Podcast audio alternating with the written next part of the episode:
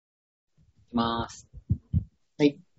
さあ、始まりました。元女子が語る男のガールズトークセカンドシーズンメインパーソナリティのマキと、よ清澄です。ろしくお願いします。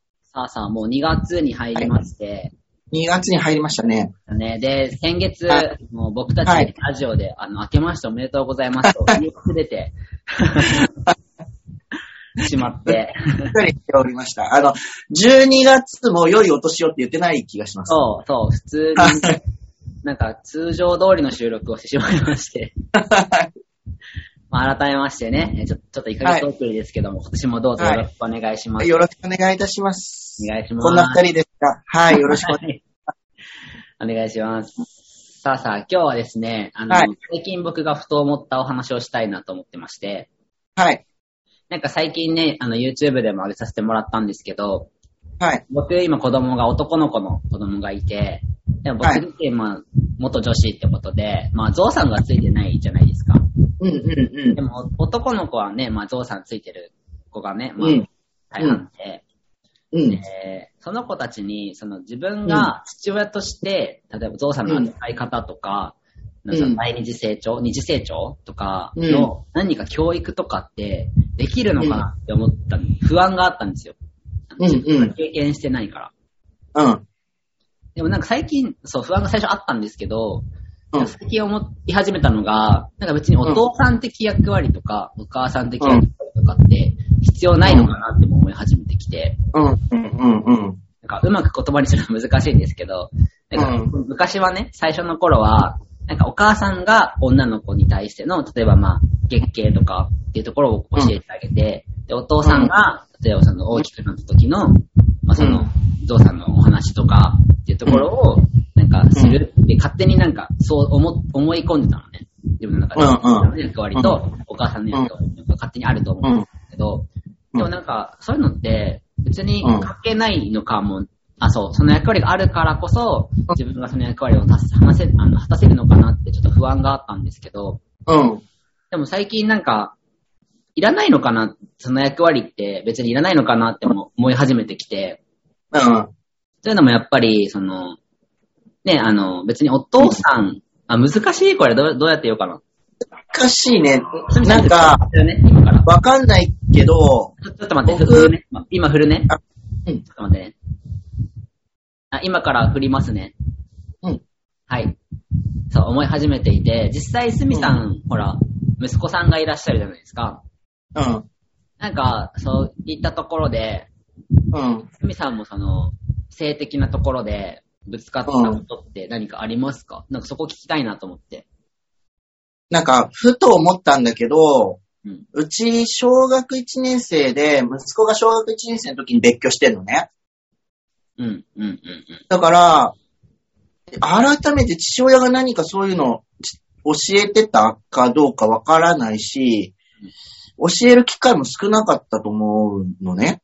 うん、うん、うん。で、ふと思って、全然なんかそういうこともトイレのなんか作法とかもうん、全然教えてないのを、あんま気にしてなくて、うん。で、それこそ、幼稚園ぐらいの時とかは、うんあの、一緒にトイレ入るじゃん。うん、うん。子供ちっちゃいから。で、なんかサポートぐらいな感じはしてあげたけど、特になんか、ね、ゾウさんの扱いとか、全然やってなかったなと思って、うん。で、今、ふっと振り返ったんだけど、うんうちの父親ってね、もうもう80近いんだけど、うん。あの頃の年代の父親って、うん育児にほぼほぼ参加しない。ああ、確かに。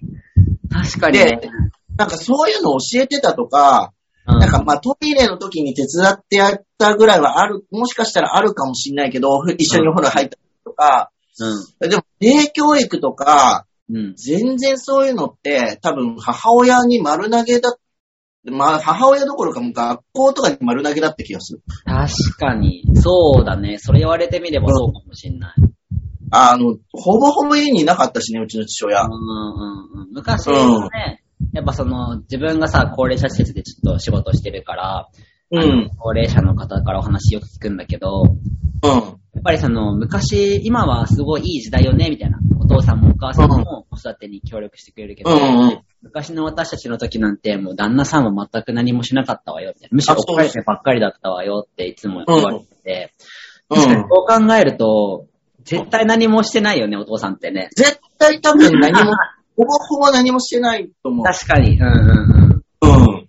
うん。だ、だ、大丈夫なんじゃないかなと思うんだ。あ、なんかすごい元気出て、元気というか、すごい、なんだろう、安心してきた、その話聞いて。そうで、あと、あのー僕、浦安に住んでるじゃん。うん。小学校5年生の時に、授業参観があったんだけど、うん。その授業参観が性教育だったの。ええー、そうなんだ体。育女子も男子も全部、こう、学年全員が集まって、うんうん。で、その後ろに、あまだコロナの前だったからね。うんギリギリ前ぐらいだったからね。うんうん。で、あの、後ろに父兄がいるの。で、助産師さんが、うんあの、性教育についてお話ししてくれるんだけど、あの、だから女の子の体のことも男の子の体のことも、あの、一緒に聞くの。全員が。が、すごい良かった。うん。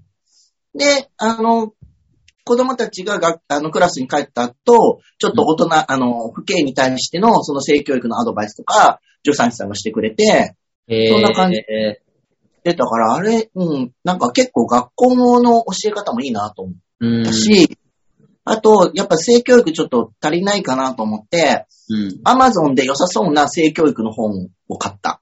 うーん。それはなんていう本えーっとね、本の名前忘れちゃったんだけど、うん忘れちゃったんだけど、ちゃんと、あのーいや、これ、ダメだったらカットしてね、マスターベーションのことも隠さずにきちんと書いてある本だった。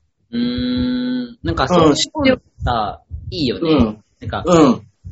ちゃんと隠さないで話せるってすごい大事じゃない。うん。しかうもん。さ、めちゃくちゃ大事なことじゃん、将来さ。めちゃくちゃ大事なことだと思う。やっぱそう、ねうん。うん、するときにちゃんと、なんか、まあ、手を洗いましょうとか、うんあのーそう、恥ずかしいことじゃないんだよとかうん、こうそういうのが、こう、こう、きちんと正しくやりましょう的な。あ ー。変に感ねじで、ネットの情報とかさ、そなんだろう、AV の情報。まあ、AV もさ、別にさ、で、いろんなテーマがあって、 ね、まあ性癖がね、あるからさ、う。うん、どれもね、どれが正しいとか、どれが悪いとかじゃないとは思うけど、やっぱりその、なんだろうな、お互いのことを思って、かつ自分のことも思ってうん、できることって、まあ、AV とはまた違った教材。うん。あそうそうそう AV が教材っていうのもちょっと難しいん だけど。うん。そう、な、なかなか漫画で書いてあって、うんうん。で、あの、それこそ、なんか、毎日やると頭悪くなるんですかみたいな、 あー、質問はいはいはい。そんなことはないですよ、みたいな、うんうんあの、そういうのがきちんと書いてあって、あの、隠さず、しかも恥ずかしがらず、こう、きちんと書いてある本があって、うん。あ、これ大事な、あの、もちろん体の仕組みのこと。で、それにも女の子の体の仕組みのことも書いてあって、えーまあ、生理に辛かったりするから、女の子いたわってあげましょうね、みたいな話とかもあったりとか、あの、すごい、あの、男女ともに隠さずにきちんと書いてあって、すごいいい本があったの。うんそれを、なんか、改めて渡すのも恥ずかしかったから、クリスマスプレゼントに、あの、一緒に渡した。ええその時の反応はどうだったいや、別に、ほーん、みたいな。うーん。読んでるのかな読んでるのかなわかんないけど、聞くのもあれかなと思ってあ。そ聞ういだてよはいそうだよ、うねん。うん。なるほどね。なんか、安心したわ。やっぱ、頼れるとこを頼って、うん。ね、自分たちだけでやるんじゃなくて、うん。まあ本だったり、もちろんインターネットもそうだし、うん。ね、まあもちろん友達とか、学校とか、うんやっぱなんかそのうん学校からの教育ってなんか、遅れてるってイメージがあったのよ。日本のその性教育とかって、うん。遅れてるってイメージがあったから、なおさら自分でやらなきゃっていう、なんか変な責任感というか、っていうのがあったからさ、ちょっと不安だったんだけど。わかんないけど、そう、助産師さんが教えてくれたやつはすごい良かった。で、うんその助産師さんは、あの、LGBT に関してもちょっと触れてくれたの、ほんと一言だけだけど、うんだからすごい良かったなと思って。あの、えっ、と、女性が女性を好きになったりとか、男性が男性を好きになるのも、人を好きになることだから素敵なことなんですよ、みたいな感じで言ってくれたりとか、あと、その、生徒が帰った後の父兄に対しても、その性別に違和感が持つ、持ち始める子、持ち始めるっていうか、持ってるのが、こう、顕著に現れたりとかする時期でもあるから、その、男の子が女の子らしいものを持ったりとか、そういうのに興味があったりとか、まあ逆になっても、その、なんていうかな、温かくちょっと見てあげてみたいな。うん、否定しないで温かく見てあげてみたいな、そういうのも含めて性教育をその助産師はしてくれてたから、すごい良かった。うん、違なんかその一言があるだけでもさ、やっぱ全然違うよね。当事者から、う違う。うん親からしても、うん。そういうこともあるんだっていう、なんか心構えというか、ができるよね。うん。できるよね。うん。すごい素敵、それは。良かったよ。うん。だから、そんな、そんな心配しなくても、な、いいんじゃないかな。別にトイレの仕方、改めてなんか、詳しく教えたつもりはないけど、普通に息子タッチションしてて、うん、うん。で、今、あの、履いてる下着がさ、前焼きじゃないの。普通のボクサーパンツなの。いや、前焼きじゃなくていいのかなとか、どうやってやってんのかなと思ってるけど放置してる。あの、困ってることを言ってこないから、まあ、いいか、と思ってね。まあ、それはそれで彼のね、自分で解決してるのかもしれないしね。自分で書いてるのかなと思って。なるほど。うん。いやー、勉強になったわ。うん。ありがたい。